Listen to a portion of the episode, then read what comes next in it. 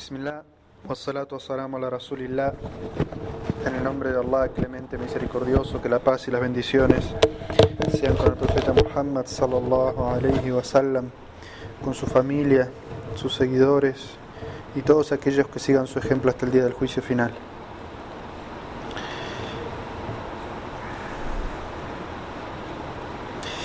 Esta clase es la primera de este curso que consta de la explicación del libro. Hermanos, eh, hermanos, vénganse más cerca si las hermanas se pueden acercar. Los pilares del Islam y el Imán. El autor del libro es Muhammad ibn Jamil Zino. Este sheikh es de origen sirio. Nació en Siria. Actualmente vive en la ciudad de la Meca y eh, enseña en un instituto que se llama Dar al Hadith al Jairiya, que es un instituto para la enseñanza de las ciencias islámicas, del que salen muchísimas personas, todos los años egresan muchas personas preparadas para este camino que es la difusión del Islam.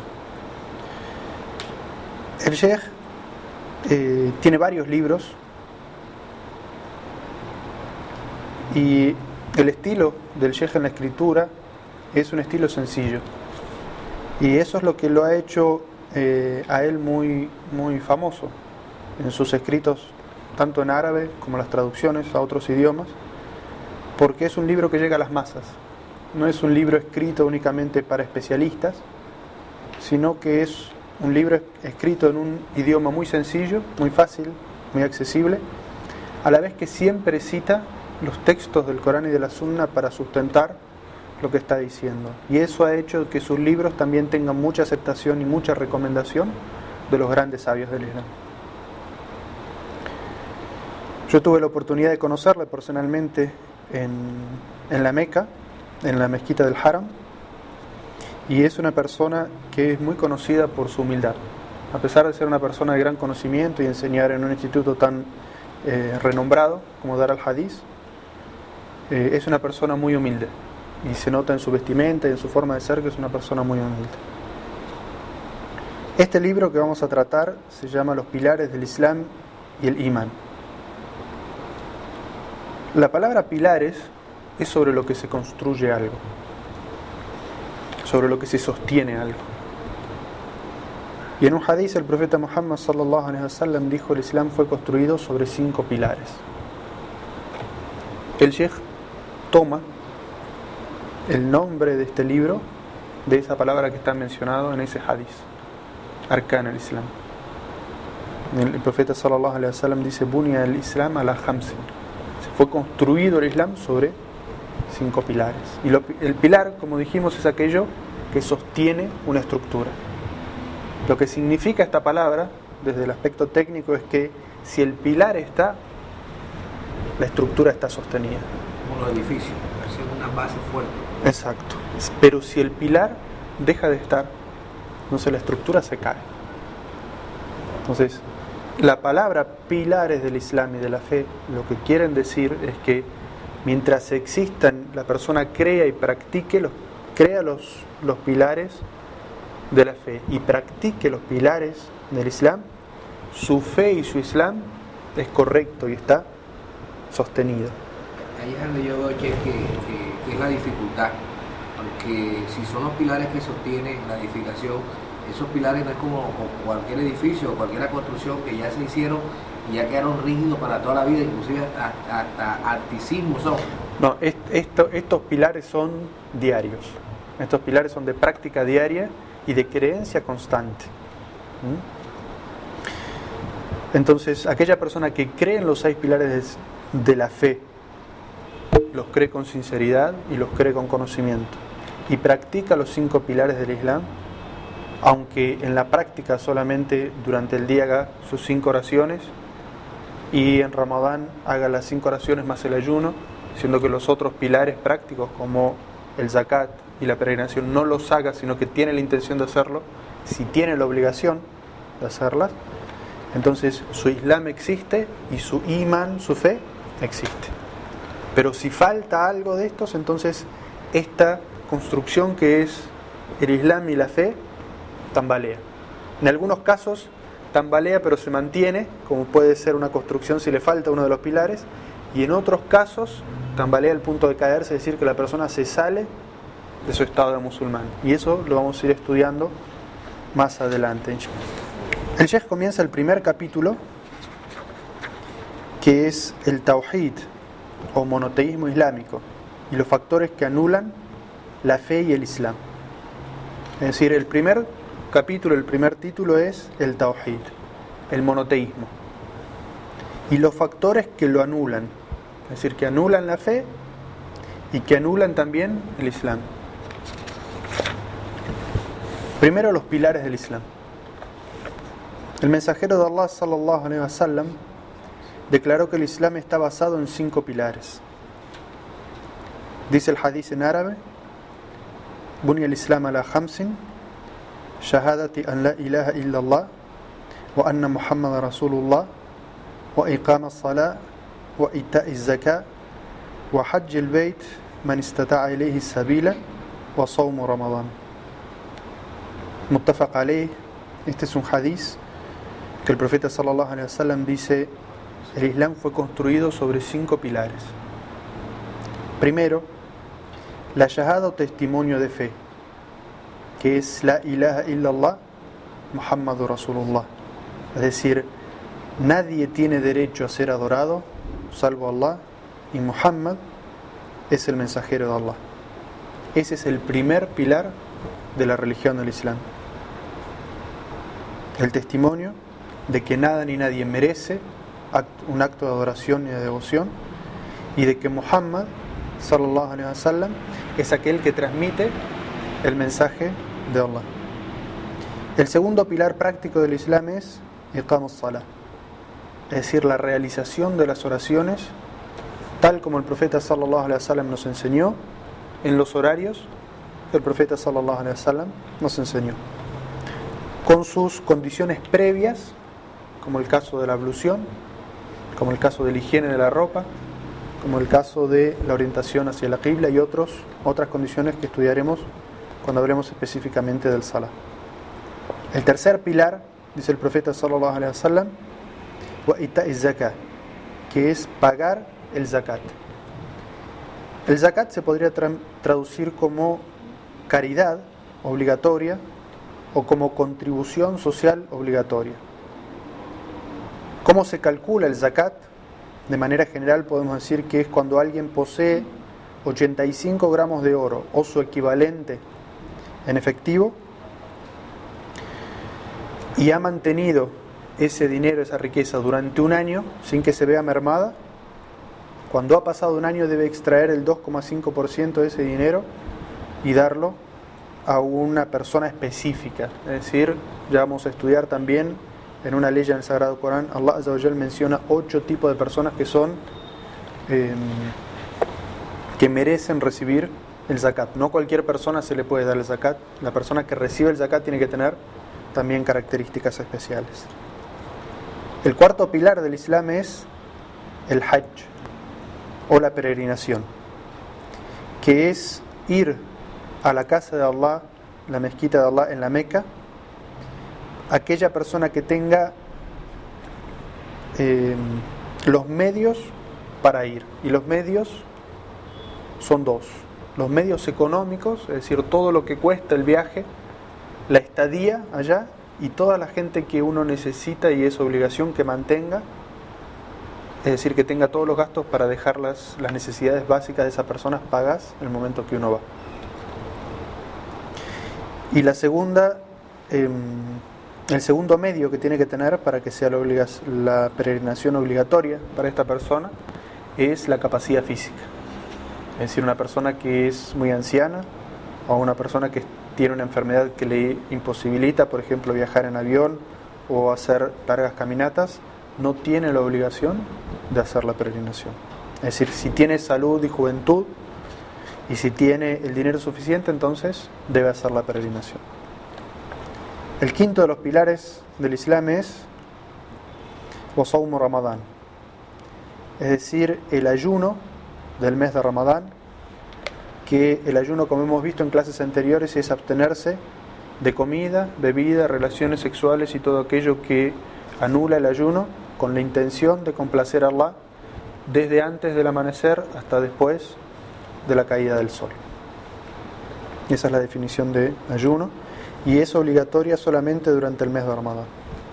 Después de que termine el hadiz, el, autor del libro dice Mustafa Kaleh, que significa consensuado, es un hadiz consensuado.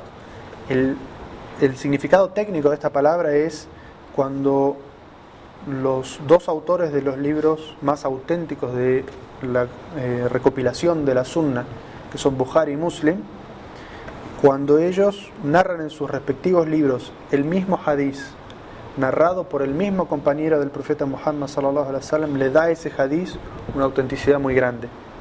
Y se llama de esa manera consensuado o muttafaq es decir, que este hadith es tan auténtico que se encuentran las dos colecciones más auténticas de hadices narrados por la misma cadena de narración o más específicamente por el mismo Sahaba.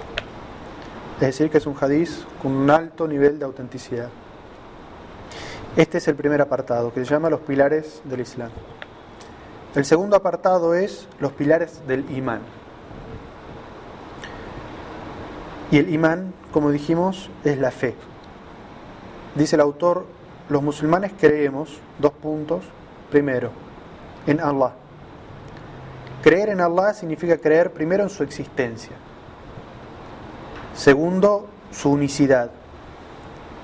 Tercero, sus atributos.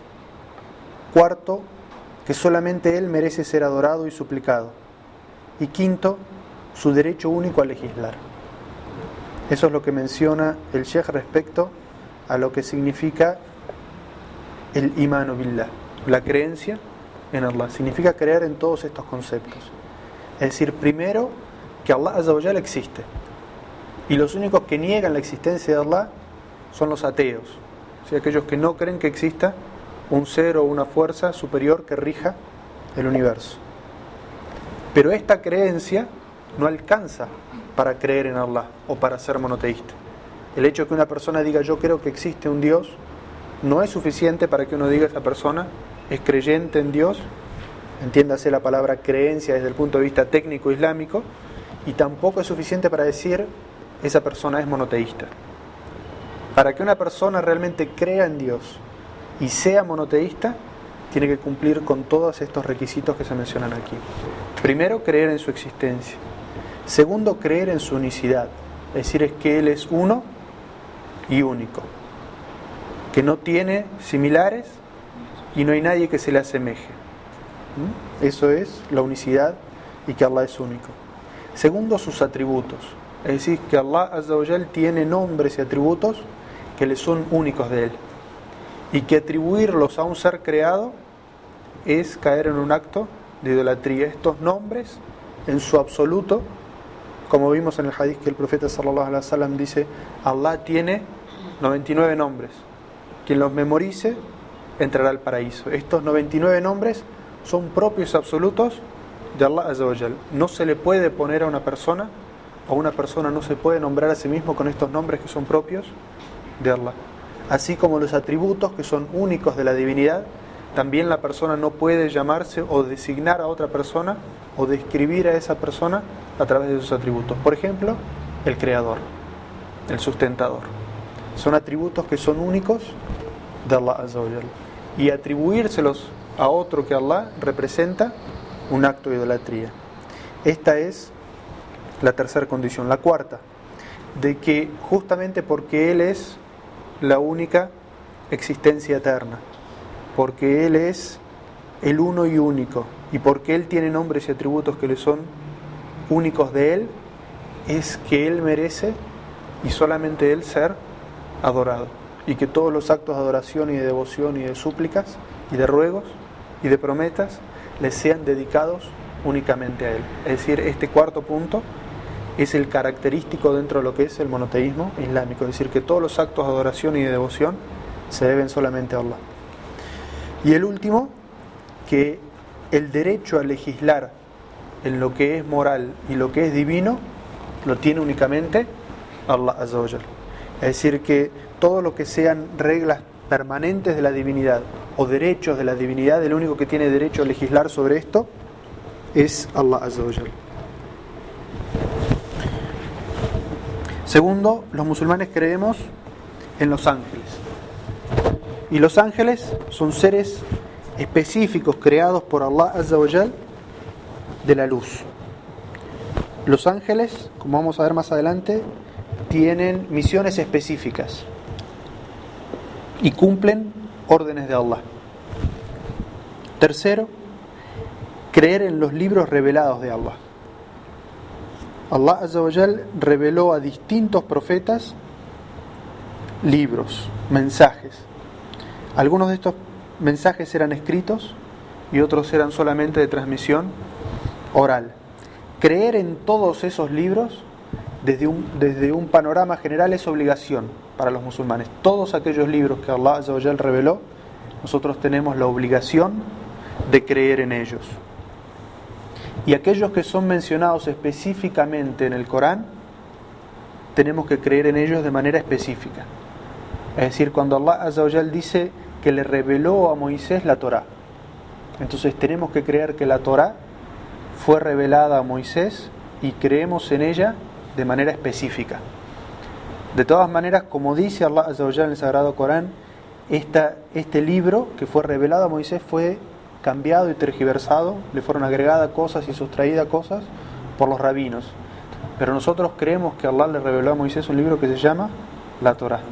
Y que la Torah actual tiene palabras y enseñanzas de esa revelación original y tiene otras cosas que son agregadas y otros, otras cosas que le faltan.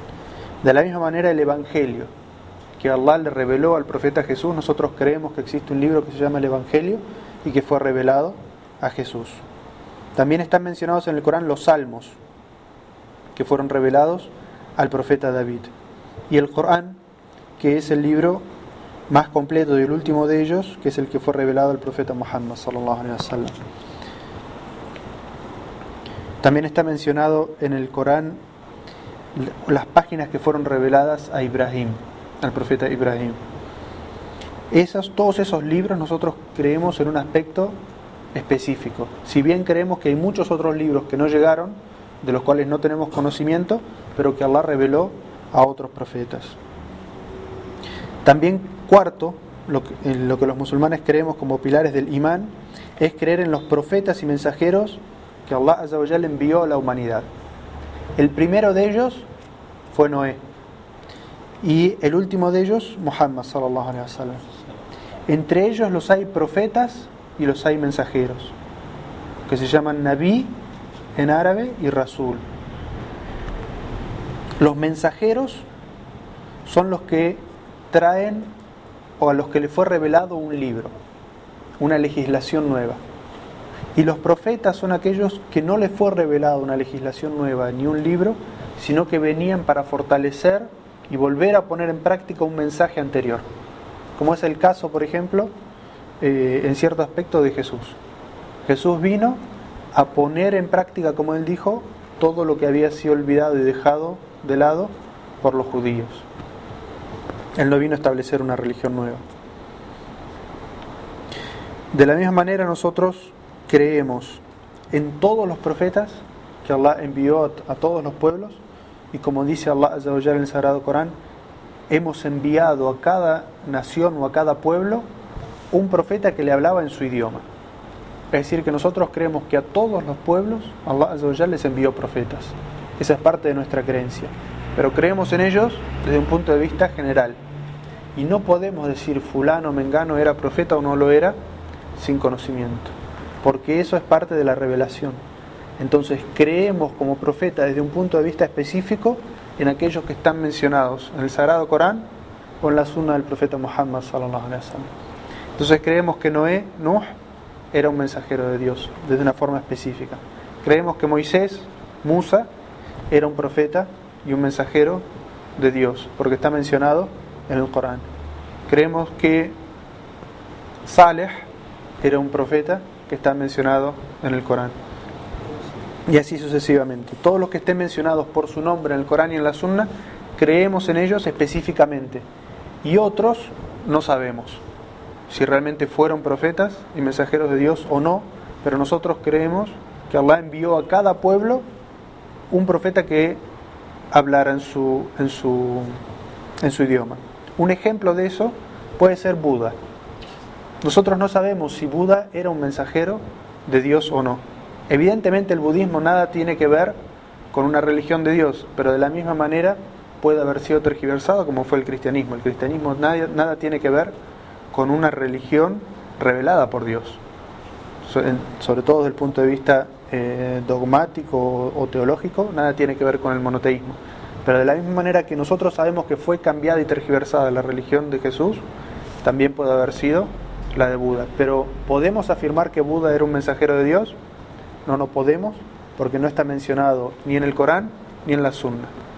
Decimos Allah sabe más si era o no lo era. Nosotros no lo podemos afirmar y tampoco lo podemos negar, porque no tenemos conocimiento de ello. El quinto de los pilares de la fe es la creencia en el último día. Y el último día encierra el día de la resurrección, en el que se va a jugar a las personas, y la compensación que va a venir después del día de la resurrección. Es decir, el día de la resurrección es cuando comienza la vida del más allá. Las personas mueren, cuando viene el último día, es decir, se acaba esta vida terrenal, Allah eh, revive a todas las personas, desde la primera hasta la última, y son juzgadas acorde a sus creencias y sus acciones. En base a este juicio, Allah le va a dar a cada persona un destino. Si fue exitoso en su creencia y sus acciones, el paraíso, por la misericordia de Allah. Y si falló en sus creencias y en sus acciones, entonces el infierno. Todas las personas tienen alguno de estos dos destinos, si no hay un tercero. Hay una parte del infierno que corresponde a aquellos musulmanes monoteístas que cometieron pecados o muchos pecados durante su vida y Allah los castiga durante una época para purificarlos de sus pecados, para que paguen por sus pecados, luego los extrae del infierno y son ingresados al paraíso esa parte del infierno desaparece cuando el último de los monoteístas es extraído del infierno e ingresado al paraíso. Pero a partir de ese momento quedan dos destinos definitivos. El paraíso, eternamente, para los que consigan el éxito, y el infierno, eternamente, para aquellos que hayan fracasado en esta vida. La creencia en esto es parte, como dijimos, de los pilares del Islam, es decir, creer en que vamos a ser resucitados y ser juzgados por nuestras acciones y que existen después de eso dos destinos posibles, o el paraíso o el infierno. Y el sexto de los pilares de la fe es la creencia en el Qadar, o el Qadá o el Qadar, que es el decreto divino y la predestinación. Y esto se refiere a todo lo que ocurre, agradable o desagradable, todo esto sucede por el designio de Allah. Lo cual nosotros no conocemos. Y esto no significa descreer en el libre albedrío que tiene el ser humano. Allah nos dotó a cada uno de nosotros de la libre elección. Sin embargo, la predestinación o el designio divino que significa el conocimiento completo de Allah sea cual sea la elección que nosotros tomemos, ese es el designio de Allah. Porque a nosotros nos gobierna el tiempo como seres creados, un antes, un durante y un después. Pero Allah, que es el creador de todas las cosas e incluso el creador del tiempo y el transcurso del tiempo, Él es el conocedor de todas las cosas. Él es el Alim, el que todo lo conoce. Entonces, no hay nada que nosotros podamos hacer que le agregue a Él conocimiento, que le dé a él conocimiento de algo que él no tenía. Es decir, que todo lo que nosotros hacemos, pero por voluntad propia, por elección propia, Allah ya lo sabía. Ese es el qada o el qadr. Que todo aquello que está por encima también de nuestras decisiones, es decir, aquellas cosas que tienen un carácter de decisión universal, es decir, si hay un terremoto, si hay un maremoto, si los planetas chocan o no chocan o cómo giran, todo eso que está fuera de la decisión de los seres humanos, todo eso sucede también por el designio y la predestinación de Allah. que no hay nada en el universo que pueda pasar o suceder sin que Allah lo sepa y lo permita. ¿Mm? Estos son entonces los cinco pilares del Islam y los cinco pilares del Iman. Hasta aquí llega, inshallah, esta primera clase. Entonces, ahora podemos ingresar al campo de las preguntas y las respuestas, inshallah.